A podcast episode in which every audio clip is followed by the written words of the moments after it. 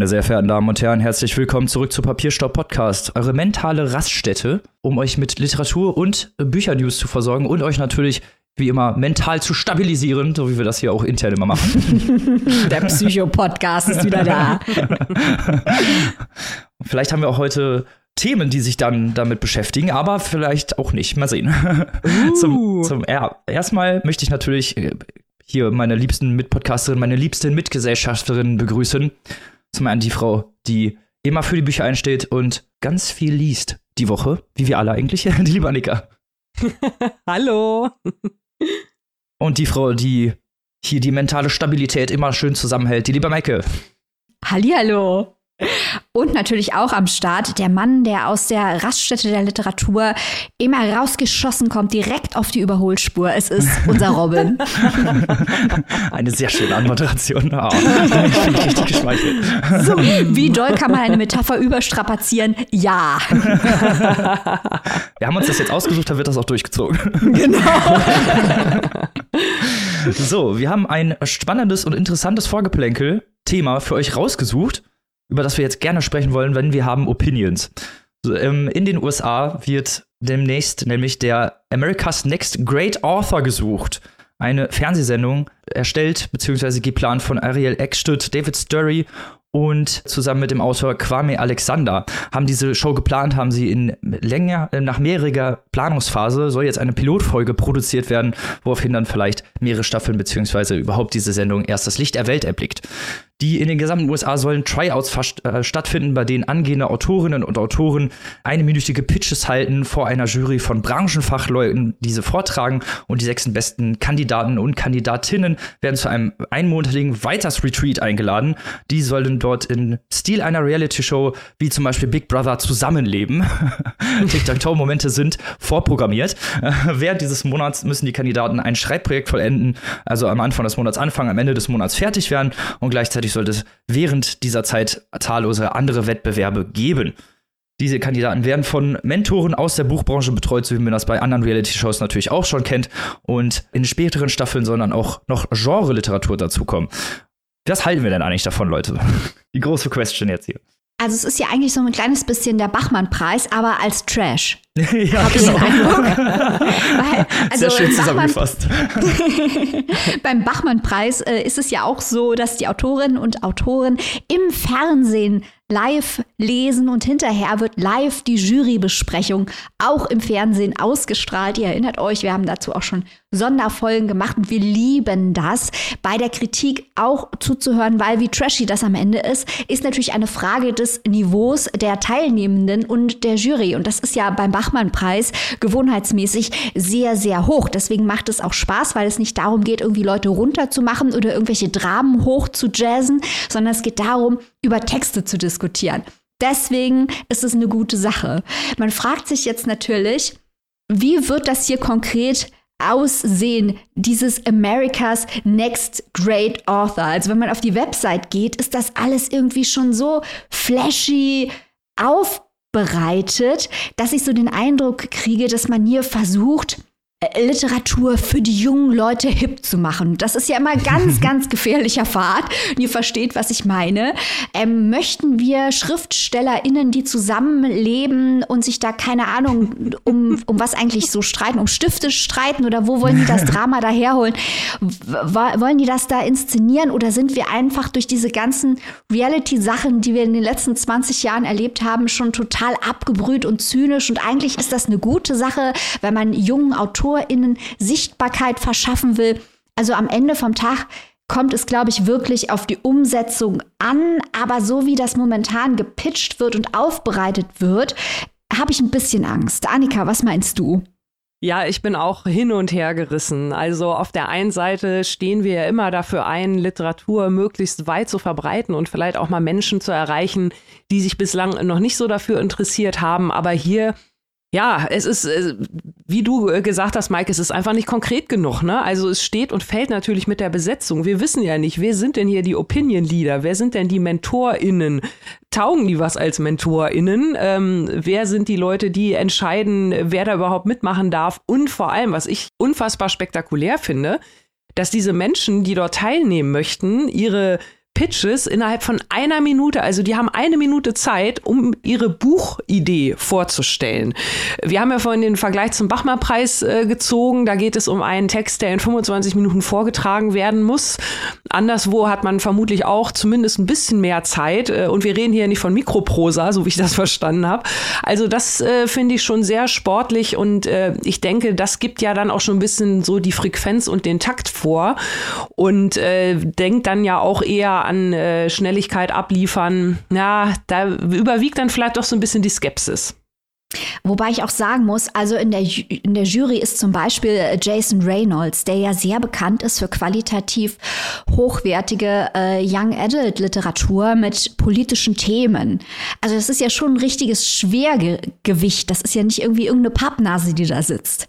Das gibt hm. mir dann wieder Hoffnung. Gleichzeitig, ja, Annika, eine Minute, eine ja. Minute ist schon echt auf die Aufmerksamkeitsökonomie zugeschnitten, sagen wir es mal so. Ja, ja, ja, auf jeden Fall. Das sieht man alleine, finde ich, schon am Titel America's Next Great Author. Also ich meine, geht's noch ein bisschen mehr showlastig. Also ich meine, man kennt ja alles mit diesem America's Next oder beziehungsweise Deutschlands Nächster und das ist halt alles, alles ist Trash davon. Sind wir mal ganz ehrlich, alles ist Trash. Ich glaube, ich kenne keine Sendung davon, die wirklich gut umgesetzt wäre. Nicht, dass das hier nicht der Fall sein könnte, aber ich habe ich habe doch durchaus Bedenken, sag ich mal ganz ehrlich, zumal dann halt, wie gesagt, Wörter wie Big Brother da fallen und so, wo dann auch noch mehrere Show-Elemente von anderen Reality-Shows ineinander gepackt werden. Also ich meine, es könnte total witzig werden, öh, du hast meinen Charakter geklaut oder so, ne? Aber es ist ja auch eher so voyeurismusmäßig. Ich weiß halt, ich weiß halt echt nicht, ob das ah, so geil sein kann. Und zumal, ich weiß, ich weiß auch nicht, ich meine, das ist jetzt auch wirklich eine ganz krasse subjektive Meinung von mir, ob Literatur und Reality-Show einfach so gut zusammenpasst. Also die Macher der Show sagen ja, dass sie das irgendwie gut verbinden wollen, dass sie das so machen wollen, dass es auch spannend klingt, dass Literatur irgendwie spannend gemacht wird. Aber für dieses Reality-Fernsehformat ist Literatur doch irgendwie öde, oder nicht? Ich denke auch, also es ist ja unheimlich schwer, Literatur im Fernsehen spannend umzusetzen. Das gelingt wenigen Formaten. Man sieht zum Beispiel bei den Sendungen Druckfrisch von Dennis Scheck, wie viel Aufwand das ist, das irgendwie visuell ansprechend zu gestalten, weil mhm. ja das mhm. Medium Buch eben gerade kein Bild hat, weil es gerade die Kunst ist, ohne das Bild auszukommen. Aber andererseits denke ich mir auch, es wäre doch richtig cool, wenn wir es schaffen würden, ihr da draußen hört jetzt genau zu, hier so Böhmermann-mäßig jemanden einzuschleusen. weil nirgendwo auf diesen Seiten steht drauf, dass man Amerikaner oder Amerikanerin sein muss, um da mitzumachen. Kann jeder mitmachen. Und weil ich super schamlos bin, habe ich mich gleich mal registriert und da steht dann auch hier, so excited that you're joining our movement to give new voices a seat at the publishing table. Habe ich hier gleich eine Mail gekriegt von America's Next Great Author. Also man kann sich da einfach anmelden und bekommt dann Infos, zum Beispiel zur Audition in San Francisco. Also Leute, wenn ihr junge AutorInnen seid und auf Englisch schreibt und uns Hintergrundinformationen geben wollt zu dieser Show, bitte meldet euch da an wir haben Bock auf euch. Ja, wir machen hier so ein richtig Investigativjournalismus-Ding draus. Und direkt aus den, direkt aus der, hinter dem Vorhang. Vielleicht, um noch so ein, so ein kleines bisschen Optimismus äh, zu zerstreuen, Robin, weil du das vorhin gesagt hast, dass diese Sendungen meistens Trash sind. Vielleicht in den USA noch so ein bisschen, da sind ja zumindest oft auch die TeilnehmerInnen von anderen Castingshows, gerade aus dem Musikbereich, noch so ein bisschen erfolgreicher, in Anführungszeichen, als hierzulande, haben da vielleicht ein bisschen anderes Standing. Wer weiß, vielleicht entdeckt man ja da doch noch das ein oder andere ähm, Nugget. Ich denke aber auch, dass gerade diese, diese Kurzweiligkeit und äh, dass sie da noch geschrieben haben, die kriegen auch noch Aufgaben zwischendurch und so. Ich denke mal, dadurch werden sie die Unterhaltung antreiben wollen. Aber Leute, wie Robin und Maike gerade schon gesagt haben, bewerbt euch vor allem jetzt für die erste Staffel die sich ja auf Novels äh, konzentriert. Für die nächsten Staffeln sind ja noch andere Genres geplant. Mhm. Das geht dann auch über Kinderbücher bis hin zu Self-Help und Cookbooks wird dann also noch sehr viel niedrigschwelliger. Aber also jetzt das, bei der ersten Staffel. genau, genau. Macht mal mit und berichtet für uns. Fänden wir gut. Fänden wir gut. Wir haben Bock drauf. Die sind doch nur ja. neidisch, dass wir den Bachmann-Preis haben. Aber wir, wir bleiben dran. genau. Ich finde Popcorn rösten und dann ab dafür. so, wir kommen zum ersten Buch unserer Folge. Und wir hatten gerade schon Trash angesprochen. Da kann man jetzt auch fragen, ist das Trash oder ist das gut? wir kommen oh. zum Buch. Oh ja. So forsch, so furchtlos von Andrea Abreu. Andrea Abreu ist 1995 auf Teneriffa geboren. Sie veröffentlichte ein Fernsehen über Menstruationsschmerzen und mehrere Gedichtbände. Eigentlich wollte sie Journalistin werden, ist dann aber nach ein paar Jahren zurück äh, von Madrid nach Teneriffa gezogen und hat sich für die Schriftstellerei entschieden. Ob das so eine gute Idee ist, werden wir jetzt klären. ähm. Wären Sie doch besser bei Ihrem Fernsehen über Menstruationsschmerzen geblieben. Die Geschichte spielt während der Nullerjahre in einem kleinen Dorf auf Teneriffa, abseits der üblichen Touristengegenden zwischen zwei Vulkanen im Norden der Insel. Wir haben zwei junge Teenager, Isora und die Ich-Erzählerin, die eigentlich keinen Namen hat, aber von ihrer besten Freundin Isora immer Shit genannt wird. Deswegen bleibe ich jetzt auch einfach mal bei diesem Namen also Isora hat, die Eltern sind weg von Isora, sie lebt bei ihrer Oma und auch äh, Shit lebt bei ihrer Oma. Die Eltern sind ständig weg, arbeiten für den Tourismus und sind eigentlich nie anwesend. Isora und ihre Oma verstehen sich eigentlich überhaupt nicht. Die Oma tritt sie auch ständig, setzt sie ständig auf irgendwelche Diäten und äh, als Gegenzug beschimpft Isora ihre Oma ständig auch als Bitch. Also so, das ist so die, die Grundästhetik dieses Romans, dass hier ständig auch Schimpfworte fallen. Ähm, die beiden verbringen ihre Sommerferien zusammen und wollen eigentlich unbedingt ans Meer fahren, was auch nicht gerade so nah an diesem Dorf dran liegt. Sie spielen zusammen Gameboy, spielen mit verschiedenen Nachbarkindern, fahren zum Kanal, um ihre Füße zu kühlen, äh, erleben kleinere und größere Abenteuer während ja, dieses Sommers, während ihres Erwachsenwerdens. Zudem entdecken sie äh, ihre Sexualität und vor allem Isora bricht ständig die Regeln und versucht eigentlich alles, um äh, ja, ständig Regeln zu brechen und irgendwie was Neues zu machen, nicht unbedingt zur Freude von Shit. Generell strukturell ist es recht stringent, eine recht stringente Erzählung dieses Sommers mit Fokus auf die ja, Lebensrealität und ganz klar auch die Emotionen und das Erwachen der Sexualität dieser beiden jungen Mädchen, die dann zusammen beziehungsweise teilweise alleine ihre Sexualität entdecken. Es ist eine Coming-of-Age-Geschichte und zweimal im Roman wird auch so eine Art, ja, ähm, wird das, wird diese Geschichte gebrochen, indem dann so ein rhythmischer Singsang reingeschrieben wird, in dem doch nochmal sehr, sehr klar auf die Emotionen dieser Protagonistin eingegangen wird, was sie fühlt, was sie denkt und äh, auch mit sehr, sehr vielen verschiedenen Kontrasten spielt. Während dieser Geschichte lernen wir auch immer wieder so ein bisschen dieses Dorf kennen, diese verschiedenen Spleening-Charaktere des Ortes, dieses kleinen, dieses kleinen Örtchens, einer, ja, eines Örtchens, das eigentlich nur aus einer Randgesellschaft besteht und den Gewohnheiten beziehungsweise dem, was die Leute da zwischendurch so machen, aber vor allem ist der Fokus auf den beiden Protagonistinnen. Generell ist es eine sehr extrem überladene Schilderung der Emotionen, emotionalen Verfassung der Protagonistin und natürlich auch der Dynamik der Freundschaft zwischen Isora und Shit. Liebe und Obsession spielt eine große Rolle, weil Shit äh, ihre Freundin Isora unglaublich ja beneidet und äh, sie liebt sie auch so ein bisschen, weil sie so rebellisch ist und sie auch so ein bisschen anders entwickelt, auch ein bisschen weiter ist körperlich als Shit selbst und dafür ja liebt sie sie, ist aber auch gleichzeitig sehr sehr neidisch und sie hat Angst auch vor dem eigenen Versagen beziehungsweise dem Steckenbleiben und nicht dem Vorankommen, also dass sie mit ihrer Freundin einfach nicht Schritt halten kann. Vor allem gerade diese ja, dieser Aspekt stellt die vielschichtige, verwirrende Zeit des Erwachsenwerdens dar, oder das ist das, was die Autorin definitiv machen wollte, greift dabei äh, an verschiedene Ebenen zurück, also wirklich ganz, ganz stark, wie gesagt, auf die Emotionen beschränkt und vor allem auch darüber, was so die Wünsche und Träume dieser jungen Protagonistin sind. Die durchzogen ist das Ganze von extremen Motiven der Körperlichkeit. Ich glaube, das ist auch einer der Punkte, über die wir gleich sehr viel sprechen werden. Mit häufigem Fokus auf obszöne, vulgäre Darstellungen und Beschreibungen von Fäkalien, Schimpfwörtern, Körperflüssigkeiten. Also das ist hier drastische Körperlichkeit, so kann man das auf jeden Fall nennen.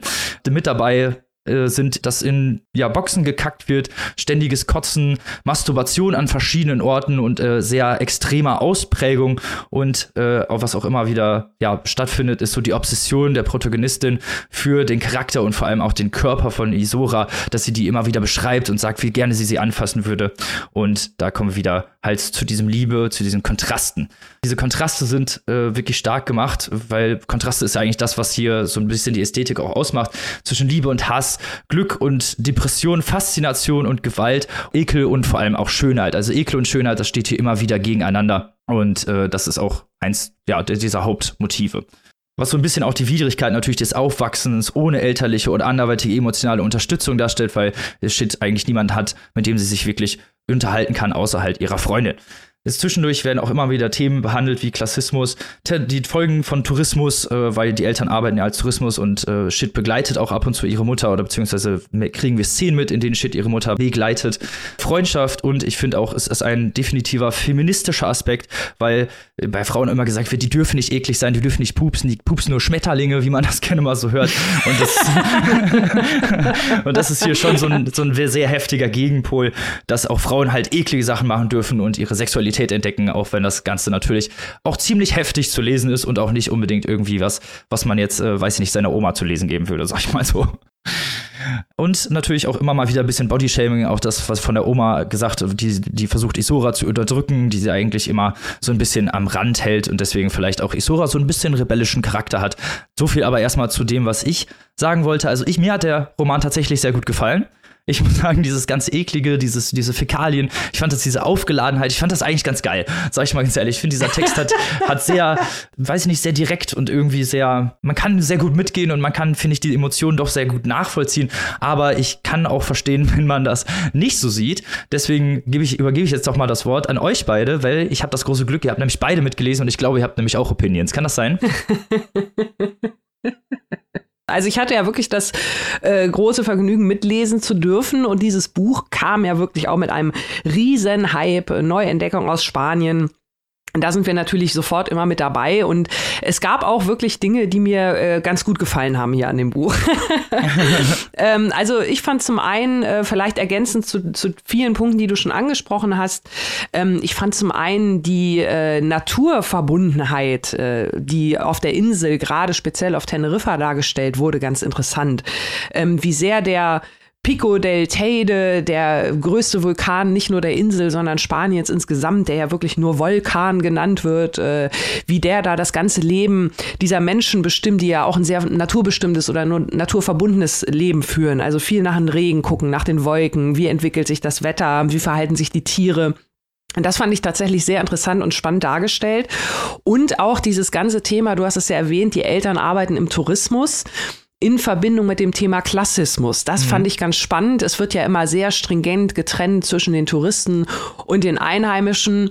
Und ähm, es gibt ja diese, also das ist wie vieles andere sehr Holzhammermäßig und da fängt auch schon meine Kritik so ein bisschen an, aber ab und zu war da mal so eine kleine tolle Szene versteckt, wie dieser eine Moment, wo sie ein Mädchen auf Englisch anspricht, weil sie denkt, sie wäre eine Touristin, aber es stellt sich heraus, es ist zwar eine Touristin, aber vom Festland aus Madrid. Und da wird halt auch der Unterschied nochmal deutlich, was es halt bedeutet, nicht nur ähm, fernab der Touristenzentren, sondern auch nochmal auf Teneriffa, auf den Kanaren äh, zu leben. Also das fand ich ganz, ganz interessant, Stichwort Spanien. Aber diese Körperlichkeit, die du schon angesprochen hast, also Äh, ja, da muss ich tatsächlich leider sagen, das ist so gar nicht meins, vor allem in Kombination mit dieser, mit dieser ganz besonderen Erzählstimme. Also dieses, ja, rotzige Teenager-Mädchen und das klingt dann immer alles sehr schnell dahingerotzt und ich benutze jetzt auch schon entsprechende Ausdrücke, aber das ist mir dann wirklich zu viel, ähm, zu viel auch um des, vielleicht des Hinrotzens Willens, ne? Also, ach, guck mal, das war mir also teilweise wirklich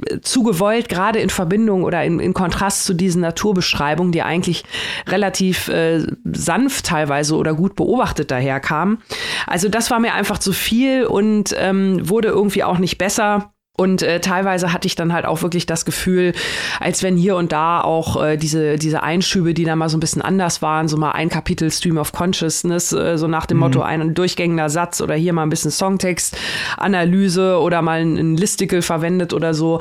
Das wirkte mir dann alles irgendwie doch so ein bisschen äh, zu, zu gewollt ja, jung, teeny irgendwie. War mir, war mir nicht, äh, ja, nicht natürlich genug vielleicht. Maike, wie siehst du das? Ich habe zwei Worte für euch im Zusammenhang mit diesem Buch. Und zwar Otessa Moschweg. Ich habe den Eindruck, dass sich hier jemand am Stile einer Ochesa Moschweg versucht.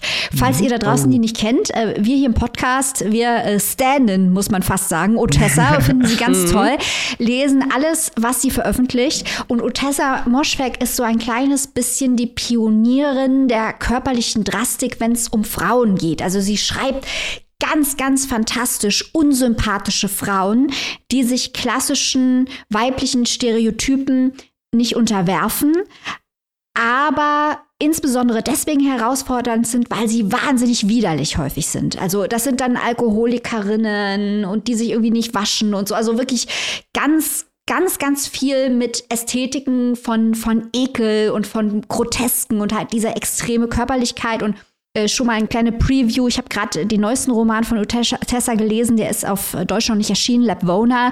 Das ist, äh, was Fäkalsprache angeht, ein ganz neues Level. Ich finde, das ist kein besonders gutes Buch. Ich war sehr enttäuscht, aber ich muss sagen, was uns Andrea Abreu hier als äh, Fäkalienparade präsentiert, übertrifft Otessa Moschweg bei weitem.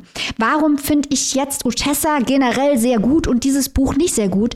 Ähm, Otessa verweist häufig auf größere gesellschaftliche Probleme. Nun kann man diesem Buch, wie ihr beide sehr richtig gesagt habt, nicht unterstellen, dass es das gar nicht tut. Es geht um diese Tourismusfragen. Es geht um das komplexe Aufwachsen von Teenagerinnen in Arbeiterverhältnissen auf Teneriffa Teneriffa, es geht um Mädchenfreundschaft, es geht um sexuelles Erwachen. Aber ich finde, die Ästhetik muss im Verhältnis zu dem stehen, was sie erzählt und muss die Textaussage auf irgendeine Art und Weise unterstützen. Und ich komme jetzt zu meinem Ausgangspunkt zurück, weil ich habe wirklich das Gefühl, dass das hier sehr stark an einer extremen Schriftstellerei à la Otessa nochmal ordentlich durchgemischt mit Michel Welbeck sich orientiert. Bei Michel Welbeck ist ja häufig der männliche Sextrieb irgendwie eklig mhm. äh, und der männliche Körper problematisch und hier ist es eben der weibliche Körper. Und mir war das zu viel. Ich habe überhaupt keine Probleme mit diesen drastischen Darstellungen, aber dann muss auch erzählerisch was bei rumkommen. Und ich hatte das Gefühl, dass die ersten drei Viertel dieses Romans, genau wie du gesagt hast, Robin, also ich würde deiner Zusammenfassung auch gar nicht widersprechen, passiert eigentlich nichts. Das ja. sind so impressionistische Vignetten des Lebens dieser Mädchen auf Teneriffa und ihres Umfeldes und ihrer Omas und ihrer Klassenstrukturen und so weiter. Dann kommt ein klimaktischer Punkt und dann kommt ein Ende, das irgendwie auch nicht funktioniert aus meiner Sicht. Das möchte ich jetzt aber nicht spoilern. Und die ganz, die Hauptbeschäftigung dieser Autorin ist wirklich eine drastische Szene an die andere zu reihen. Und da habe ich mich halt irgendwann gefragt, wo ist, also warum erzählst du mir das? Warum? Weil ich hätte schon, also man hätte diesen Punkt, den du auch angesprochen hast, diesen feministischen Punkt, dass äh, Frauen angeblich Schmetterlinge pupsen und dass man Frauen darauf aber bitte nicht, also dass man Fra von Frauen das nicht verlangen soll, ist ja auch ein Punkt von Utessa Moschweg, auch wenn sie das in Interviews immer bestreitet, eine feministische Autorin zu sein, ist es doch trotzdem ein feministischer Punkt. Der wird hier auch von dieser Autorin mit Absicht so gemacht. Aber also da, da kacken Leute in Boxen rein, dann wird gekotzt bis zum geht nicht mehr. Da gibt es Masturbationsszenen, bis die Leute bluten. Da, da frage ich mich halt irgendwann, wenn das eins nach dem anderen und nochmal und nochmal und nochmal kommt, denke ich mir halt, ja, ich habe das doch jetzt, deinen Punkt habe ich doch jetzt verstanden. Wieso gibst du mir noch 30 von diesen Vignetten? Und da möchte ich jetzt mal hier eine kleine These vom Stapel lassen für euch. Ich habe dann mal angeschaut, weil wie Annika sehr richtig gesagt hat, das Ding kam mit dem Hype-Train hier reingefahren, äh, warum alle das jetzt so geil finden. Ist es wirklich dieses junge Frau schreibt ekliges Zeug-Ding, das auch wiederum in der Aufmerksamkeitsökonomie so gut funktioniert. Aber ich habe festgestellt, dass viele Besprechungen in seriösen Medien diese drastische Sprache, die eigentlich das Hauptmerkmal dieses Romans ist, möchte ich mal behaupten, komplett ausblenden und nur sagen, ja, es geht um die Klassenstrukturen und so. Geht es auch. Aber Leute kacken auch in Boxen rein. Und ich finde das ganz interessant. Ich muss es hier mal so drastisch sagen, weil ich habe das Gefühl, woanders wird es, wird es nicht so klar benannt. Und wir alle drei haben das jetzt ja sehr klar benannt. Robin hat eine sehr gewählte Sprache dafür gefunden, aber hat nicht unterschlagen, was hier eigentlich Phase ist. Und ähm, ich finde das sehr interessant, dass diese drastische Sprache weitgehend in der Literaturkritik als solche nicht benannt und diskutiert wird. Wie seht ihr das? Hm. Interessanter Punkt, den du machst, auf jeden Fall. äh, das wird tatsächlich häufig irgendwie nicht gemacht. Vielleicht hatten die Angst, irgendwie die Leser oder Leserinnen zu verschrecken, aber das ist halt nicht die Aufgabe von Literaturkritik, darauf zu achten, was das Publikum äh, aushalten kann oder nicht. Also ich meine, man kann es ja trotzdem nicht beschreiben, ohne dass man halt zu drastisch wird. Wir haben es ja jetzt auch nur beschrieben und ich meine ganz ehrlich, das, was wir gesagt haben, ist nicht halb so drastisch übrigens wie das, was im Buch vorkommt. Also ja. das ist wirklich richtig heftiges Zeug. Und ich glaube, oder ich das ist ja auch jetzt nur äh, subjektiv oder von außen gesehen. Ich weiß ja nicht, was die gedacht haben. Aber ähm, da fehlt dann auf jeden Fall auch was bei der Besprechung. Ne, das ist ja, das ist, das ist der größte Punkt eigentlich, was ja bei der Besprechung fehlt. Mal abgesehen davon, wenn man den nicht benutzt, kann man ja ganz schwierig die Motive miteinander verbinden. Ich, ich habe das jetzt hauptsächlich, also nicht um zu spekulieren, was sie mhm. sich dabei gedacht haben, angesprochen, sondern einfach um diese Diskrepanz zu zeigen. So. Auf der einen Seite hatte ich den Eindruck, dass Abreu auf genau diese Nummer, junge Frau schreibt ekliges Zeug, guckt mal her, wie eklig ich bin, abzielt. Und dass dann aber große Teile der Kritik das komplett ausblenden. Und diese Dynamik hat mich irgendwie überrascht. Versteht ihr, was ich meine? Ja, ja. Also ich finde das auch wirklich sehr, sehr merkwürdig sogar, weil gerade Sprache ja sowieso ein absolutes Thema unserer Zeit im Moment ist. Ne? Also alles wird ja auf, auf Sprache, auf Formulierung. Da geht es jetzt gar nicht mal nur ums äh, Gendern, sondern Übersetzung. Ich weiß nicht was. Es ist ja wirklich ein absolut äh, aktuelles Thema wie noch nie. Und ich finde das hier also auch wirklich sehr, sehr merkwürdig, weil es ja mit das hervorstechendste Merkmal ist, wie ihr jetzt äh, gesagt habt. Also es ist schon äh, gewaltige äh, Unterschlagung, das nicht zu nennen. Seltsame ja, Diskrepanz auf jeden Fall. Seltsame Diskrepanz. Ja, ja, ja. Und ich, ich finde halt, dass es, wenn eine Autorin das so ausstellt, finde ich, muss man es halt auch diskutieren, weil es ist ja eigentlich der interessante Punkt, warum es hier eben funktioniert oder nicht funktioniert. Mhm. Also gar nicht mhm. mal die Diskussion, darf sie das? Natürlich darf sie das. Aber funktioniert es? Hat es einen erzählerischen Nutzen? Außer flashy zu sein. Ich würde ja. jetzt mal sagen, nein, aber da kann man sehr gut Argumente finden, ähm, die auch dafür sprechen würden, dass es, warum das so angelegt sein sollte. Also ich musste äh, bei der Lektüre äh, an den Vergleich denken Vielleicht erinnert ihr euch noch das wirkliche Leben von Adeline Dieudonné. Das kam ja, mhm. war ja auch so ein super gehyptes Buch. Da ging es ja auch um dieses Thema Gewalt, äh, Gewalt innerhalb der Familie, Gewalt gegen Kinder und so weiter. Und da waren wir auch eher alle so, pff, ja, also was mir noch von dem Buch in Erinnerung geblieben ist, äh, da gab es in dieser Siedlung Wellensittiche, die frei fliegen. Total schönes Bild, hat aber eigentlich mit dem Inhalt des Romans wenig bis gar nichts zu tun.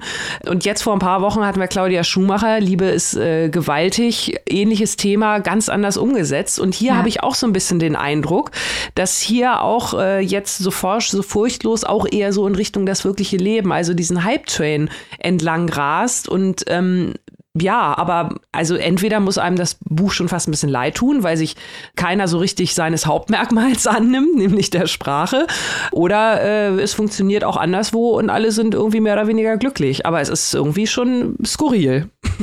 Definitiv. Ich finde es also, spannend. Also ich, ich finde, das funktioniert gut. Ich sag ganz ehrlich. Also ich finde, das hat dieses Kontrastierende, du hast es ja gerade auch nochmal angesprochen, Annika, und du hast das ja auch schon gesagt, Maike, äh, Naturbeschreibung und dieses Fäkal Zeug nebeneinander und natürlich kann man jetzt argumentieren, ist das eine Lebensrealität, ist das halt sehr flashy? Ja, es ist sehr flashy. Es ist voll Kanne auf die Zwölf, aber ich finde, in diesem Fall, wirklich, in diesem Fall mit diesem Jugendrealismus, mit dieser, mit diesem Dorf, mit dieser Freundschaft, funktioniert es deshalb gut, weil es halt aufeinander knallt, weil es halt so ein bisschen, ja, fast schon pathetisch daherkommt mit diesem ganzen Fäkalzeug und mit diesem ganzen, oh, wir masturbieren halt den ganzen Tag, weil es vielleicht genau das ist, was sie machen. So, ich, ne, ich, das ist jetzt. also, ja, das stellt doch auch gar keiner in Abrede. Das nein, können sie auch nicht. machen, aber sie müssen uns doch nicht fünf Tage lang davon erzählen. Da reicht doch einer. ja, aber es ist wichtig. Geschlechtsteile sind wichtig. nee, aber ähm, äh, ich kann aber voll verstehen, also ich kann euren Punkt auch voll verstehen. Ich würde das jetzt überhaupt nicht in Abrede stellen. Ich, äh, ich, ich glaube, das ist so ein Buch, das findet man entweder richtig gut, wegen diesem ganzen Zeug, wegen diesem Kontrastierenden, wegen dieser Lebensrealität, wegen den Themen, oder man findet es halt eher nicht gut, weil genau diese Umsetzung dann einfach zu stark kontrastiert, zu irgendwie auf die Zwölf ist. Und ich glaube, das ist, das ist ja auch der Hauptunterschied, wo wir uns drin unterscheiden. Äh, und zwar nicht, weil wir uns nicht gerne haben oder weil wir nicht, nicht ähm, auch häufig derselben Meinung sind, sondern weil, ja, ich kann euch eure Meinung lassen und ich sehe, ich sehe, wieso ihr das so, wieso ihr das so findet. Also ich kann es durchaus nachvollziehen. Ich freue mich jedenfalls schon darauf, wenn wir hier Labvona in der deutschen Übersetzung vorstellen und dann über die ganzen Fäkalszenen featuring Priester und Schäfer und weiß der Teufel was alles äh, sprechen. Das wird ekelhaft. Freut euch drauf. ich bin aber schon ganz gespannt. Ekelhaft, ekelhaft mit Stil dann aber wenigstens, ne? Äh, nee, das ist so wirklich, also Otessa hat schon Besseres geleistet, oh, aber wir, wir, oh, wir, machen trotzdem alles von Otessa, ist doch klar. Ich komme dann wieder und halte das hoch. Fäkalien sind wichtig. Okay. Körperlichkeit ist wichtig. Sehen wir dann. Ich bin schon mal ganz gespannt. Aber wenn ihr euch jetzt so, furcht, so furchtlos selber mal reinziehen wollt, wie gesagt, ein bisschen mit Vorsicht zu genießen, ähm, könnt ihr das tun beim Kiepenheuer und Witsch Verlag, bei unseren guten Freunden vom Kiepenheuer und Witsch Verlag. Auf 185 Seiten ist man auch eigentlich relativ schnell durch. Für 20 Euro in der Hardcover-Variante und 16,99 Euro als digitale Version. So, damit kommen wir zum nächsten Buch dieser Folge. Und jetzt geht's zu Reisebloggern und Rachefantasien. Annika haut raus. Ah, Annika spült sich nochmal schnell den Mund mit Weihwasser aus nach dieser Nummer gerade. Erstmal 10, Ja. 15, 15 Ave Marias beten hier. Ja, ich, ich habe zwar keine Ahnung, wovon ihr sprecht, aber ich tue mal so, als ob. Du Heide, du Heide.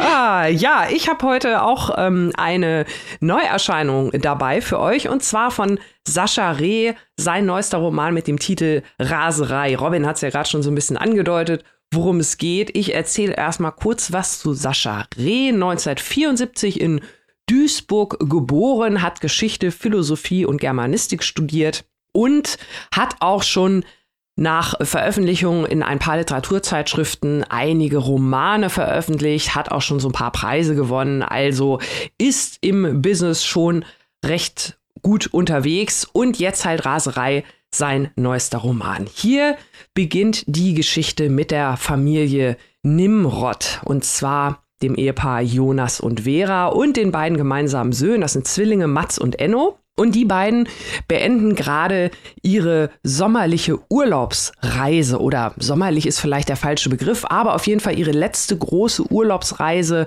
für etwas längere Zeit, denn nach Ende des Sommers werden Mats und Enno eingeschult. Das bedeutet natürlich nicht mehr unabhängig von Ferienzeiten zu sein. Und das bedeutet nicht nur eine Änderung der Reisepläne, sondern für die Familie bedeutet das eine ganz neue Lebensplanung. Denn sie verdienen sich ihren Lebensunterhalt eben durch diese Reisen. Sie sind Reiseblogger. Sie sind immer als Familie unterwegs und das besonders nachhaltig. Denn ja, das ist so ein, ich nenne es mal so, dann wisst ihr schon gleich Bescheid, Robin und Maike vor allem auch, äh, das ist halt so eine Berliner Familie, ne? Wird immer Die- besser. Genau. Die halt, wie gesagt, mit ihren beiden Söhnen nachhaltig reisen und jetzt halt gerade von einer langen Fahrt wiederkommen. Man kann sich das so ein bisschen vorstellen mit zwei kleinen Jungs, mehrere Tage durch Europa unterwegs mit viel Gepäck, natürlich immer mit dem Zug, mit Umsteigen, mit quengeligen Kindern. Also ich sag mal so, die sind auch so ein bisschen froh, dass sie jetzt wieder nach Hause kommen. Vor allem Jonas, der Vater, der ist eh so ein bisschen am Zweifeln. Ist das überhaupt dieses Nomadenleben, was die führen, fast immer nur von Reise zu Reise? Ist das überhaupt noch das, was er will? Die Kinder kommen jetzt zur Schule. Er hat gar nicht unbedingt das Gefühl, dass er da viel beitragen kann, weil seine Frau das meiste managt. Also er ist da eh schon so ein bisschen am Zweifeln. Da stehen einige Entscheidungen an. Bevor es allerdings dazu kommen kann, passiert ein Unfall, der wirklich alle diese Pläne und Gedanken zunichte macht. Denn kurz bevor diese Familie halt zu Hause ankommt, rast ein Auto in die Frau mit dem einen Jungen, die beide dann sterben an den Folgen des Unfalls. Das heißt, Jonas bleibt mit seinem verbleib- verbliebenen Sohn Enno alleine zurück. Das ist also, sage ich mal, der Beginn. Also das ist jetzt kein großer Spoiler. So endet wirklich das erste Kapitel. Da ist man also gleich mittendrin, äh, nachdem man diese Familie kurz kennengelernt hat, in dem großen Drama. Die zweite Geschichte, die hier erzählt wird, es ist nämlich eine parallel erzählte Geschichte, beleuchtet den Unfallverursacher, der in diesem Unfallauto gesessen hat. Radomir Milic, ein ehemaliger Flüchtling aus den ehemaligen jugoslawischen Staaten, der auch im Bosnienkrieg gekämpft hat und der in Berlin dann später zu einigen Ansehen gekommen ist. Er ist Anwalt und er hat ja in Berlin für so diverse Clanfamilien gearbeitet, so möchte ich das mal nennen. Also alles, was man sich da vorstellen kann, Stichwort Rotlicht, Stichwort Menschenhandel. Und er ist da mittendrin. Und ähm, ja, er ist natürlich äh, alles andere auch als begeistert von diesem Unfall, der nämlich auch sein Leben beeinträchtigt. Natürlich nicht so in Form von Jonas, er hat ja niemanden verloren, aber durch diesen Unfall verändert sich also alles. Er sollte eigentlich jemanden treffen. Wir erfahren immer mehr über seine Geschäfte, in die er verwickelt ist. Stichwort Hisbollah, Libanon, äh, verschiedene arabische Clanbosse. Die Leute sind also alles andere an, als begeistert über diesen Unfall. Und das Ganze äh, spitzt sich also zu, als Jonas dann anfängt, Rache zu nehmen. Und zwar, wie sich das im Jahr oder wie sich das heutzutage gehört, sage ich mal, der modernen Welt auf digitalem Wege, indem er also den Unfallverursacher, dem nichts nachgewiesen werden kann. Am Anfang gab es zwar Gerüchte, dass er vielleicht betrunken war, das äh, ergibt sich dann aber nicht weiter.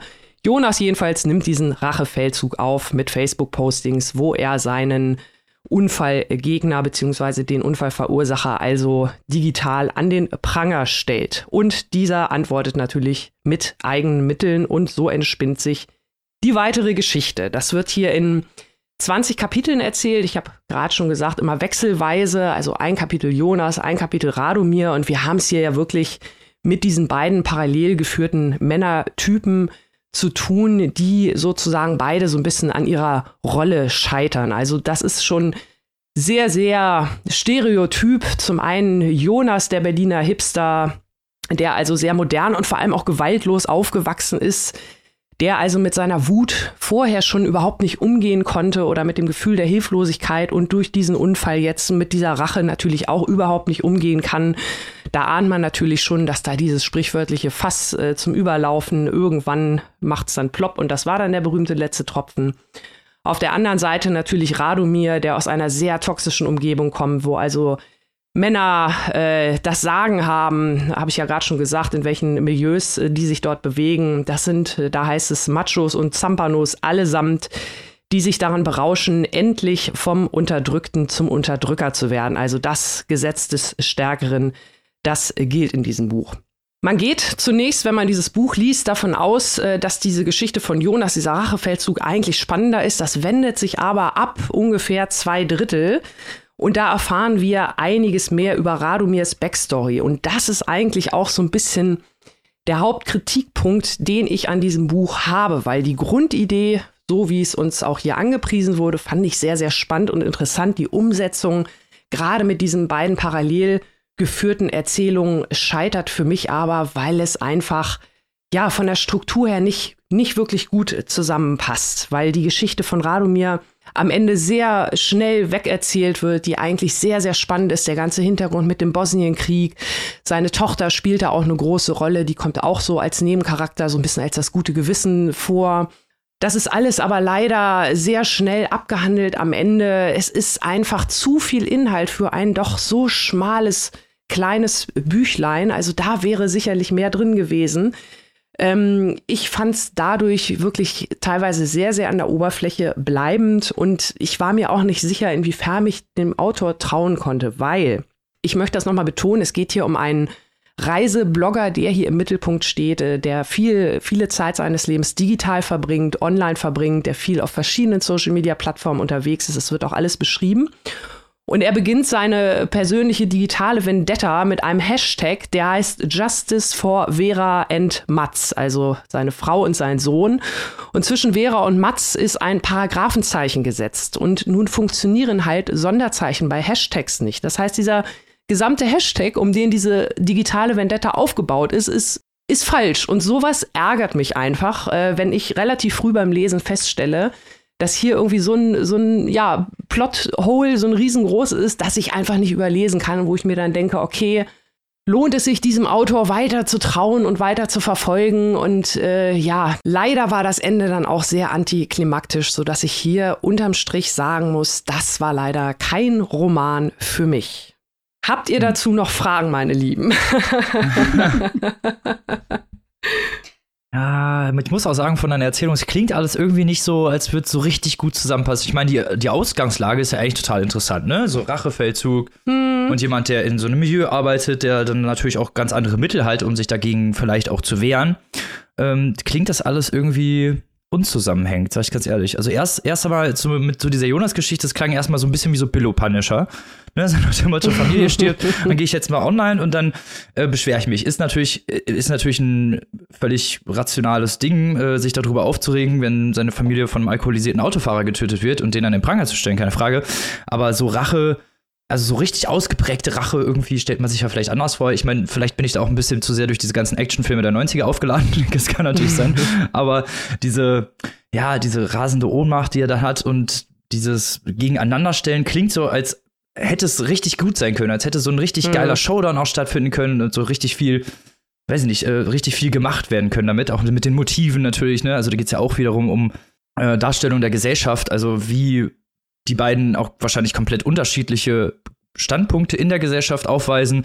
Mhm. Aber ähm, das klingt so, als wäre das auf keinen Fall verarbeitet worden. Ist das, also spielt dieser, dieses Motiv der Gesellschaft, der gesellschaftlichen Klasse, spielt das überhaupt eine Rolle?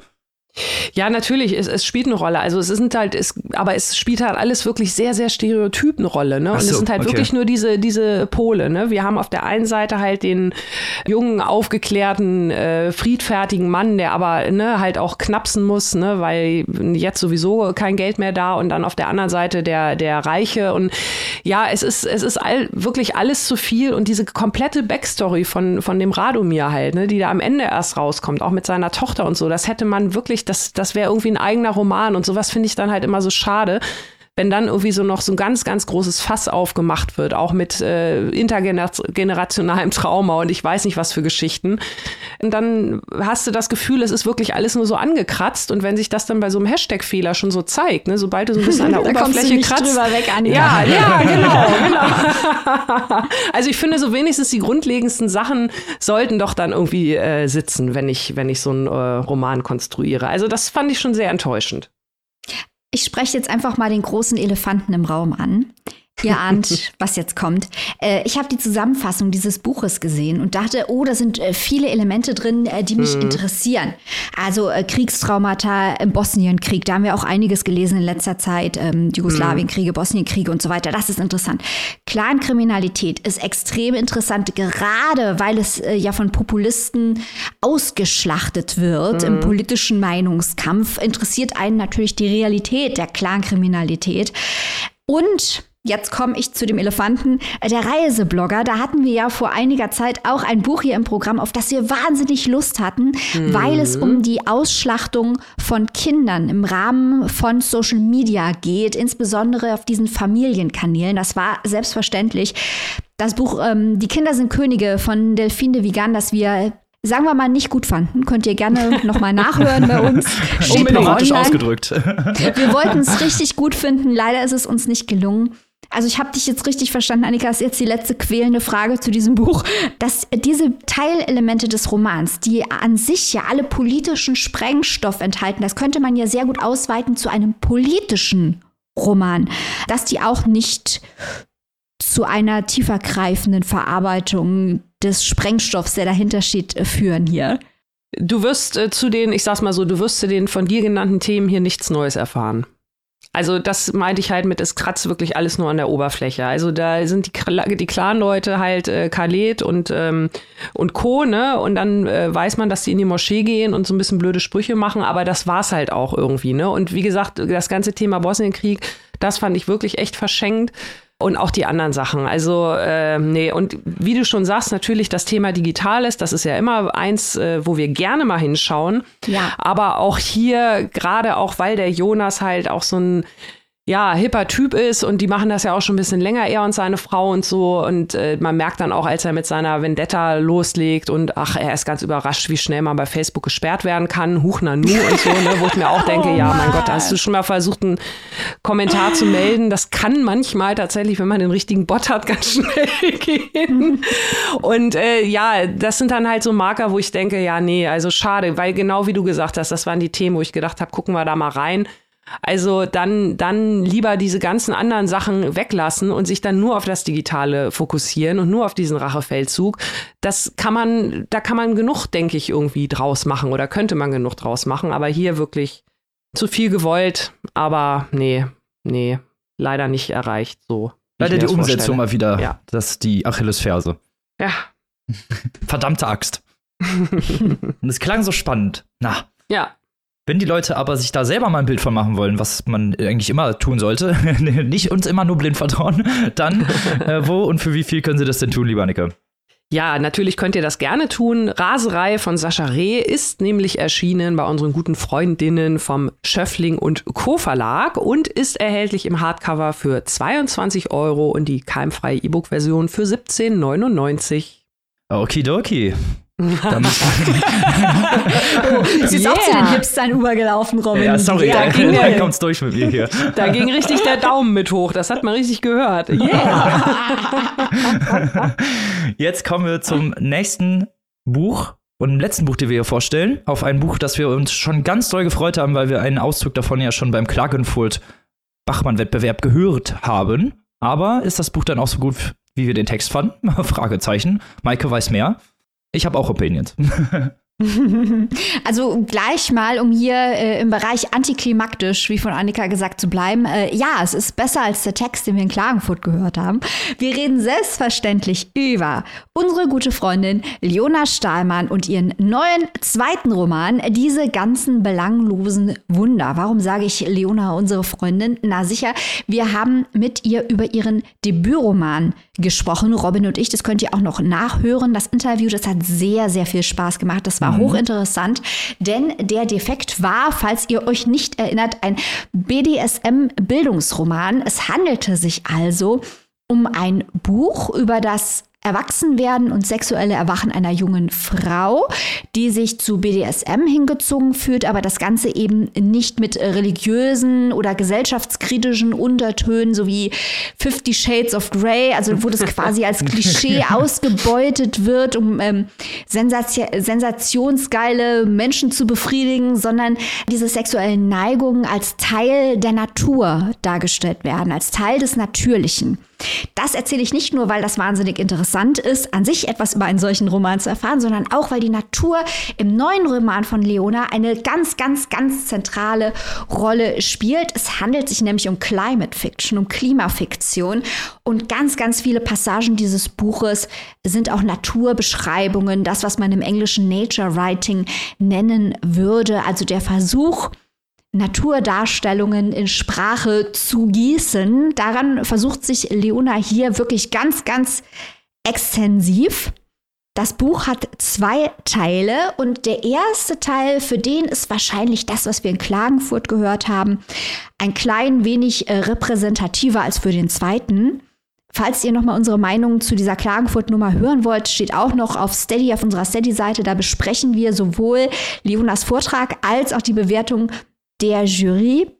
Sie hat dort einen Teil vorgelesen, in dem es um die Erzählerin Leda ging und ihren Sohn Zeno.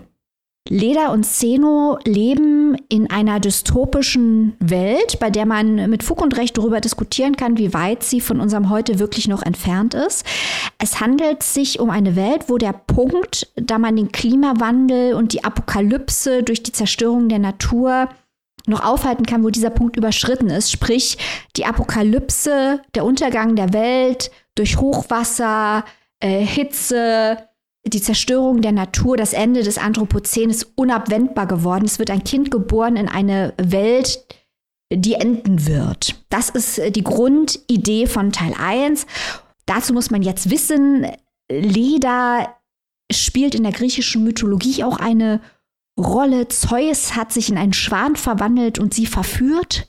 Äh, und sie wurde dann die Mutter von Castor und Pollux. Also da sind ganz viele mythologische Untertöne und Castor und Pollux. Wenn man das nachschaut in der Mythologie, die werden teilweise aus, als sterblich und teilweise als göttlich dargestellt. Also es geht darum, äh, um Leben und Tod, um das Überleben und das Sterben, sieht man schon in den Namen. Und Zeno bedeutet Geschenk des Zeus. Also wir sehen, das ist alles kein Zufall. Das hat sich Leona alles ganz genau überlegt. Der Auszug, den wir in Klagenfurt gehört haben, da versucht Leda Zeno zu erklären, wie es zum Untergang der Welt kam oder wie man damit umgehen soll.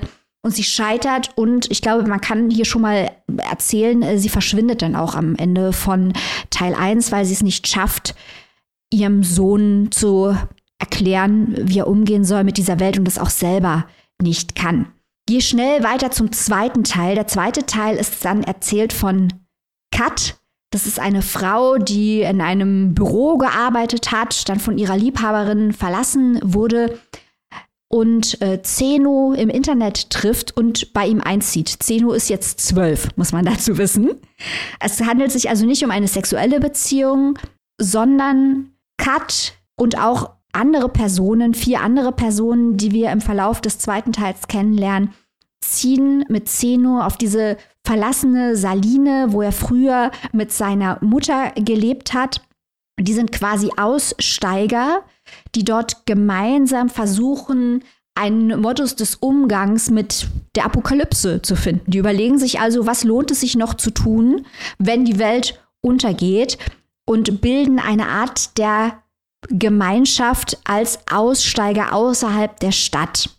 Das ist ganz grob die Geschichte, die hier erzählt wird. Richtig interessant sind aber aus meiner Sicht, und hier bin ich jetzt gleich sehr gespannt, was Robin sagen wird. Richtig interessant sind hier aus meiner Sicht die vielen kleinen Ideen, kleine und große Ideen, die Leona Stahlmann unterbringt. Zum Beispiel, Zeno fährt immer in eine Satellitenstadt und beobachtet dort durch die Fenster die Menschen, die auf ihre äh, digitalen Geräte schauen. Er sagt, er ist eine Art Astronom im digitalen Raum wir treffen dann später ja Kat. Kat wird zur Astrologin und lest, legt Leuten die Zukunft in der untergehenden Welt. Also das sind alles so kleine, schlaue Ideen, die enigmatisch sind, die häufig auch sehr lustig sind und gleichzeitig sehr deprimierend sind. Das hat mir sehr gut gefallen, wie viele kleine Ideen da eingearbeitet sind. Dann, bevor sie verschwindet, hat Leda zum Beispiel eine Liebesbeziehung mit Osander. Das ist ein Mann, der immer vorbeikommt und ein Archiv mit Fischgeräuschen anlegt, damit man noch die Geräusche der Fische hat, wenn die alle mal verschwunden sind. Oh. Ähm, wir treffen dort Leute, die dann in die Saline ziehen, die waren früher, in früheren Leben waren die Stifteaufüllerin im Möbelhaus oder Telefonistin bei der Winkelkatzen-Hotline. Ich liebe einfach sowas. Da ist so viel Groteskes und Absurdes verbunden mit diesen wirklich ganz, ganz ausführlichen Naturbeschreibungen und mit äh, vielen schlauen Sätzen. Bei manchen Sätze kann man sicher diskutieren, inwiefern die vielleicht ein kleines bisschen plakativ sind. Aber mir hat es wahnsinnig viel Spaß gemacht, wie viele Ideen eingearbeitet worden sind über die Absurdität unserer Welt, wie absurd sie schon immer war und wie der Mensch angelegt ist. Denn auch das möchte ich jetzt hier noch, bevor das zu lang wird, ansprechen. Was ich sehr, sehr interessant finde, ist zum Beispiel, wie dann unsere Aussteiger-Community ihr Leben angeht geht. Also wie leben die als Aussteiger, wenn es keinen Morgen mehr gibt? Und eigentlich könnte man argumentieren, die leben genauso wie wir jetzt. Die suchen das Vergnügen im Moment, was ja die gleiche Strategie ist, die zum Weltuntergang geführt hat. Und die orientieren sich nicht am Wir, sondern am Ich, was auch zu diesem Weltuntergang geführt hat. Und alle bedauern aber gleichzeitig Zeno, den sie, weil er ja ein junger Mensch ist, weil er ein Kind ist, als Symbol für die Zukunft sehen, die es nicht mehr gibt. Da gibt es noch solche Ideen, wie dass alle nicht schwimmen können und das Wasser steigt, dann wollen sie schwimmen lernen und dann müssen sie erstmal eine ausgetrocknete Neige, müssen sie erstmal mit Wasser füllen, um nochmal schwimmen lernen zu können. Und es geht um die Wolkenmaschine nach Wilhelm Reich und ihr merkt schon, da ist so viel drin und sowas macht mir Spaß, das wisst ihr, weil das alles ein riesengroßes Puzzlespiel ist mit vielen Ideen, mit Motiven. Das kann man ganz hervorragend lesen und mit anderen diskutieren, worum es hier geht. Das Ganze ist lyrisch, es ist enigmatisch. Äh, das Pacing, ich würde nicht sagen, dass das Pacing nicht funktioniert, aber es ist sehr, sehr strange, also sehr ungewöhnlich vom Pacing her, häufig deprimierend. Robin wird das garantiert gleich sagen. Ich greife dir jetzt vor, Robin, weil du hast auch recht. es ist teilweise total drüber. Es ist teilweise zu viel, zu viel, zu viel, gerade in den Beschreibungen äh, und gerade am Anfang. Aber ich finde, im zweiten Teil entwickelt das einen Sog, weil was vom Pathos rauskommt und ein bisschen was vom Grotesken und Absurden der menschlichen Existenz reinkommt. Und ich finde, das macht es sehr interessant. Ich finde, alles in allem ist dieser Roman auch wenn er in vielen Belangen bestimmt nicht gelungen ist, und ich werde das der jetzt nicht drauf eingehen, weil Robin das gleich macht, das weiß ich, mhm. finde ich diesen Roman wahnsinnig spannend, wahnsinnig interessant und würde ihn wirklich gerne Kapitel für Kapitel mit einem Lesekreis durchgehen, weil da so viel drin ist. So, jetzt habe ich aber wirklich lange genug gequatscht. Robin, jetzt will ich deine Meinung hören.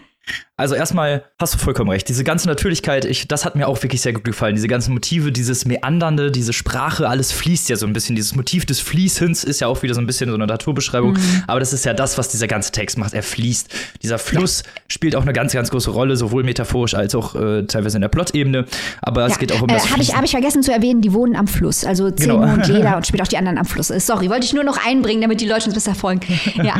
Hm? und dieses, dieses Motiv des Fließens, Leben, Existenz, das gilt ja für alles eigentlich, für alle, sowohl als auch, also sowohl für die Protagonisten als auch für den Text, als auch dann für den Leser, der ja eigentlich damit hingeht, so ein Fluss, der ja immer wieder eine Biegung macht und dann vor und zurück und, also beziehungsweise eigentlich nur vor, aber was will man machen, wenn halt vorne nichts mehr ist?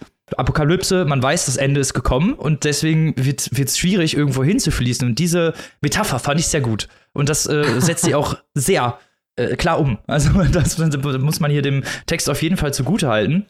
Also diese Dystopie, die das, was mit, das mit den Leuten macht, also ich hätte auch eigentlich eher erwartet, wo man dann so langsam rausfindet, okay, es ist halt wirklich schon zu spät, irgendwas zu machen, dass da Panik irgendwie ist, ne? Dass die Leute mhm. plündern, dass sie irgendwie, weißt du, diese Standard-Apokalypse-Romane, ne? So muss ich ja. sagen. Und, und, das fand ich sehr, sehr ein guter Gegenpol, der hier gestellt wird, dass es eben nicht so ist, weil eigentlich finde ich das viel realistischer, dass die Leute genauso leben wie vorher. Weil ja. es ist ja irgendwie seltsam, wenn man das irgendwie nicht machen würde. Und diese Ignoranz der Menschlichkeit, finde ich, ist sehr, ein sehr, sehr guter Plot-Point. Also nicht nicht mal die Ignoranz von den Charakteren, weil die sind ja gar nicht so, die, die versuchen sich ja wirklich damit auseinanderzusetzen, aber generell mhm. die Ignoranz aller Menschen. Und auch hier wieder sehr viel Körperlichkeit drin.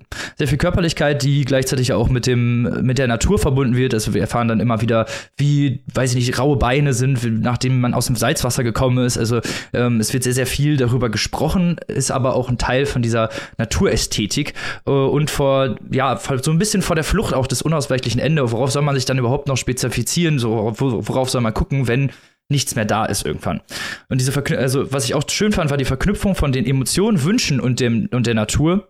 Also es, wir, wir haben ja immer wieder auch, dass, dass man die Charaktere sieht, weiß oder erfährt, welche Wünsche sie haben, wonach sie eigentlich sich überhaupt noch sehen in den letzten Momenten, den letzten Augenblicken des äh, Anthropozäns und da ist dann da ist dann die große Frage, weil viele sind ja auch einsam. Es ist ja viel so Einsamkeit, die stehen häufig alleine. Du hast es gerade gesagt, äh, ich und wir, diese diese Komponente, es ist nie wir, sondern eigentlich immer ich und diese dieses Hermetische, wie Philipp Timingler sagen würde, das fand ich sehr, sehr gut gemacht. Dieses auf die Charaktere bezogen. Was ich aber nicht so gut fand, und jetzt kommt so dazu, was du eigentlich schon angekündigt hast, sorry, dass ich jetzt schon so lange gebraucht habe, ist, dass äh, mir ein bisschen zu wenig Plot-Ebene drin ist. Es ist alles versteckt und natürlich ist es genau das, was das Buch machen möchte. Es möchte alles mit Symbolen erklären und mit Metaphern und Naturbeschreibungen und Motiven, finde ich auch alles super, aber mir hat ein bisschen so die Plot-Ebene gefehlt. Es ist schwierig, finde ich, die Charaktere für sich zu festigen, zu charakterisieren im Kopf und zu sagen, okay, diese Person soll jetzt das und das darstellen. Also nicht, dass es keine gesellschaftlichen Motive oder keine gesellschaftlichen Themen geben würde, ganz im Gegenteil, habe ich auch gerade aus, anders ausgeführt und Maike auch natürlich schon, sondern dass äh, die, diese Charakterist die Charakterisierung einfach sehr, sehr schwierig ist, fand ich zumindest, weil sie so ein bisschen als Abziehbilder stehen für, für bestimmte Sachen, beziehungsweise für eigentlich nur den Text als Abziehbilder stehen. Äh, da gibt es natürlich interessante Verbindungen mit der griechischen Mythologie, aber die haben mir nicht gereicht, um dann wirklich so komplett einzusteigen. Ich glaube, ich hoffe, du, ihr wisst, was ich meine. Also ich war nicht, mhm. nicht so komplett drin. Ich habe mich immer so ein bisschen ausgeschlossen gefühlt. Vielleicht ist das auch das, was der Text machen möchte, aber mir hat das nicht so gut gefallen. Ich bin gerne in Texten drin. so. Robin, also ich gebe dir recht, dass wahrscheinlich die Figurenzeichnung, insbesondere im zweiten Teil, außerhalb von äh, Kat und Zeno, könnte man wahrscheinlich, äh, gut, da ist noch Mayu dabei, die mhm.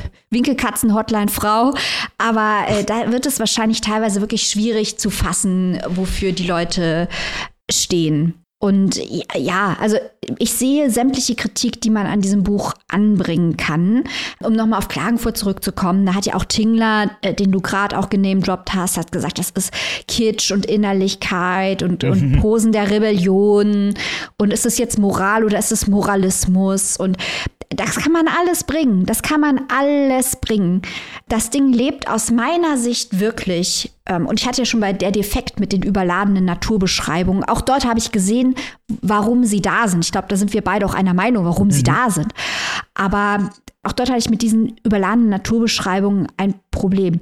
Aber genau wie bei äh, der Defekt bin ich fasziniert von einigen der kleinen Ideen, die Leona Stahlmann reinstreut. Das macht mir einfach Spaß, weil das teilweise lustig ist, weil es teilweise auch widersprüchlich ist, auch mit Absicht widersprüchlich ist. Ähm, zum Beispiel dieses Huhn, da kommt ein Huhn ja, drin vor, dass das Huhn steht für die Ewigkeit und dann, also das ist so verrückt, die Ideen, die da reinkommen. Und das hat mir unglaublich viel Spaß gemacht, über diese einzelnen Szenen nachzudenken mhm. Oh, und teilweise auch wirklich in die Atmosphäre einzutauchen. Denn selbst wenn es überladen ist, muss ich sagen, es ist unglaublich atmosphärisch. Äh, diese Bilder in diesen Salzwelten, in denen diese Aussteiger dort leben, sind unglaublich atmosphärisch. Auch wenn natürlich das alles sehr plakativ ist. Also hier widerspreche ich mir jetzt ein Stück weit selbst. Ich habe eben bei Abreu, die du verteidigt hast, gesagt, das ist mir alles zu plakativ und immer die ganzen Fäkalien. das hier ist natürlich auch, teilweise ist es mega plakativ. Aber immerhin nicht so eklig. Gegen eklig habe ich ja auch per se nichts. Aber hier waren halt teilweise, fand ich, waren sehr, sehr ungewöhnliche Ideen verarbeitet. Und das hat mir gut gefallen, das wilde Denken, das hier so ein bisschen reinkommt und auch, wie du ausgeführt hast, dass dieses Apokalypse-Thema auch sehr ungewöhnlich verarbeitet wird. Ja, muss ich dir auch recht geben. Also, das hat mir auch gefallen, die Craziness des Buchs. Also, die ist auf jeden Fall bei 100 Prozent. Und ja. ja. das macht schon Spaß. Also, man, ich will auch nicht, gar nicht so voll das Buch abhaten oder hier so äh, sagen, kauf das nicht. Nein, so war es überhaupt nicht gemeint. Also, es waren halt so ein paar, so ein paar Punkte, wo ich dachte, ah, das hätte noch vielleicht ein bisschen mehr ausgearbeitet sein können, aber vielleicht widerspricht das auch der ganzen Idee des Textes von wenn ich mehr Plot haben will, weil der Text will ja eigentlich gar nicht so mega Plot-Ebene aufmachen, sondern eigentlich mit genau dieser Verbindung spielen und mit diesen Verknüpfungen und mit diesen ganzen Motiven und ich glaube, das, das würde dann auch wiederum nicht funktionieren. Also in dem Aspekt muss ich dir dann wieder recht geben, dass das sonst nicht äh, in der Art äh, ja ausgeführt werden hätte können, wie es ausgeführt ja. wurde. Und äh, würde ja. dann und wie du auch gesagt hast, es hätte sonst auch nicht die Atmosphäre. Also die Atmosphäre lebt ja natürlich auch gerade durch diese Verbindung, für, durch die Metaphern und ohne diese Atmosphäre wäre das Buch auch sehr langweilig gewesen, sage ich ganz ehrlich. Aber dadurch ist es halt eben nicht langweilig. Also man könnte von außen denken, okay, da geht es eigentlich um nichts, aber das stimmt halt nicht. Es geht um viel mehr, als man denkt. Ja, ja, und ich denke auch, also auch für Leute, die jetzt anfangen und den Eindruck haben, uh, da passiert ja nichts, ich würde auch noch sagen, dass dieses Plot-Problem, äh, das habe ich im ersten Teil auch als ein Problem wahrgenommen, aber spätestens an dem Punkt, wo Zeno in die Satellitenstadt fährt, um Menschen zu beobachten, also Zeno voll ja, Creep, ja. Leute, voll der Creep. Ich finde, da kriegt es wirklich Tempo. Also als hm. Zeno eine Art der Agency entwickelt, seine Mutter, Leda, ist ja davon ausgegangen, dass er keine mehr hat. Aber er nimmt sich eine und bildet sich eine Wahlfamilie und beobachtet äh, die Menschen und baut in dieser Saline was auf. Und ähm, ich finde, da entwickelt sich eben wirklich was, wenn wir dann auch die Hintergrundgeschichten hören. Also da, da passiert schon was. Ob mhm. das alles aus einem Guss ist und irgendwo hinführt, ist eine andere Frage. Da würde ich dir recht geben, würde sagen, nein, das ist nicht so. Man könnte auch sagen, der Schluss ist irgendwie weird. Aber weil es halt nicht in einer klassischen, das meinte ich vielleicht auch mit dem Pacing, weil es nicht in eine klassische Art und Weise auf irgendwie einen Höhepunkt zusteuert oder so. Aber das, das mochte ich. Es ist ein, ein kleinteiliger Roman, für den man viel Geduld aufwenden muss, würde ich sagen. Mhm. Äh, den man aber sehr gut diskutieren kann, eben auch, weil er an vielen Stellen so enigmatisch ist. Also Leona Stahlmann, ähm, wir bleiben weiter dran, würde ich mal sagen. Auf jeden Fall, auf jeden Fall. Das sowieso. Äh, Stichwort antiklimaktisch, ne? Das hatten wir jetzt ja schon öfter. Aber ich finde, da hat dieser Schluss auch eigentlich wieder reingepasst. So, ich finde das, das, das, ich fand den Schluss eigentlich sogar relativ gut, auch wenn er natürlich irgendwie so seltsam endet. Genau deswegen fand ich ihn eigentlich so gut, weil er genau irgendwie, als würde man so einen Fluss lang gehen und irgendwann würde der einfach in mehrere Äste aufteilen und dann ist er weg, so gefühlt. Also dieses Fließen, dieser Fluss, diese ganze Idee, diese Naturbeschreibung eigentlich, eigentlich schon spaßig. Also muss man sagen. Wo kann man sich dieses spaßige Naturwerk mit Apokalypse gemischt denn zulegen, liebe Maike? Also wir schicken erstmal vorweg, würde ich sagen, noch einen Daumen hoch und dann noch einen Daumen hoch an äh, Michael Wiederstein, äh, der Leona eingeladen hat nach Klagenfurt. Ja. Äh, gute Sache. Ich glaube, um das noch mal kurz zu sagen, dann komme ich auch hier auf den Punkt, den du eigentlich wolltest, Robin. Ähm, ich glaube, dass vielleicht die ausgesuchte Stelle, die in Klagenfurt gelesen wurde, nicht optimal war, weil sie so wahnsinnig auf dieses Mutterthema mhm. fokussiert war und das, glaube ich, irreführend ist, wenn es den Roman repräsentieren soll. Also ich glaube nicht, dass sie die stärksten Stellen vorgelesen hat. Nächstes Mal die Winkelkatzen vorlesen, Leona. Ja. ähm, also Leona Stahlmann, diese ganzen belanglosen Wunder. Äh, Leona ist gewechselt zu DTV. Dort erscheint das Buch jetzt. Die gebundene Ausgabe kostet 22 Euronen. Das keimfreie E-Book 16,99. Sehr schön. Sehr schön. So, damit sind wir leider schon am Ende unserer Folge angekommen, aber nicht verzagen, weil wir haben natürlich wie immer Content ohne en masse für euch parat. Seit Montag gibt es ein Exclusive. Äh, ich habe meine Nerdkiste mal wieder aufgemacht. Diesmal geht es um Graphic Novels. Da solltet ihr auf jeden Fall mal reinhören. Gibt's sehr spannende Beispiele auch. Und nächste Woche sind wir, machen wir unseren Buchpreislisten-Podcast wieder hier alle Ehre und erzählen euch was über einen, Pre über einen internationalen Preis. Wir verraten aber natürlich nicht über welchen und spekulieren ein bisschen. Und natürlich sind wir wie immer nächste Woche wieder mit einer geilen Folge dabei. Da könnt ihr euch schon jetzt drauf freuen, euch so ein bisschen die Hände reiben und möchten natürlich unserer liebsten und besten Community danken, der Steady Community, die uns finanziell unterstützt, mit Liebe und Leidenschaft unterstützt. Ihr seid die Besten. Kommt rein in die Community, denn dort, wie Robin gesagt hat, geht es ab nächste Woche wieder um internationale Buchpreise in der regulären Folge. Dann, das möchte ich auch an dieser Stelle nicht unterschlagen, geht es mal wieder um einen der schönsten Autoren der Welt, übrigens. Oh. genau so ist es. Und bis nächste Woche, beziehungsweise bis zu unseren Exclusives, haltet wie immer die Ohren steif, bleibt gesund und lest was Gutes. Liebste Leute, auf Wiederhören. Tschüss.